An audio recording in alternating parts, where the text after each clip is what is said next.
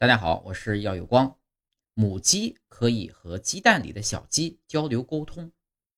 我们都知道啊，人在怀孕过怀孕过程中呢会有胎教，那么母鸡在孵化过程中会不会和鸡蛋里的小鸡进行交流呢？如果交流，又该说什么呢？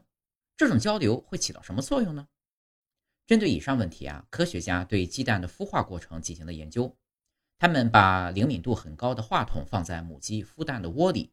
研究母鸡和鸡蛋的交流过程，结果发现，在小鸡破壳前的两三天，话筒呢开始接收到一些奇妙的声音。开始的时候啊，声音很轻，以后呢逐渐变响，最后在快要破快要破壳的时候呢，这种声音就变成我们熟悉的“叽叽叽”的小鸡叫声了。科学家用监听仪、录音机和摄像机做了进一步的研究，结果表明，在孵化过程中，鸡蛋。确实在同母鸡进行交流，母鸡听到蛋中小鸡的叽叽声后啊，会发出咕咕咕咕的叫声应答。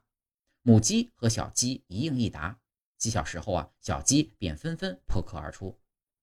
母鸡和小鸡的交流到底有什么作用呢？原来，母鸡对小鸡的亲切呼唤可以使蛋壳里的小鸡感到很安全，对小鸡的发育起着刺激和调节作用。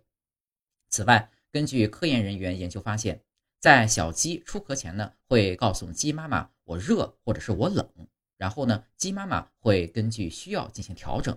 这也是为什么不同时期的鸡蛋，只要是同一个鸡妈妈孵化，基本上都是同一时间出壳的原因了。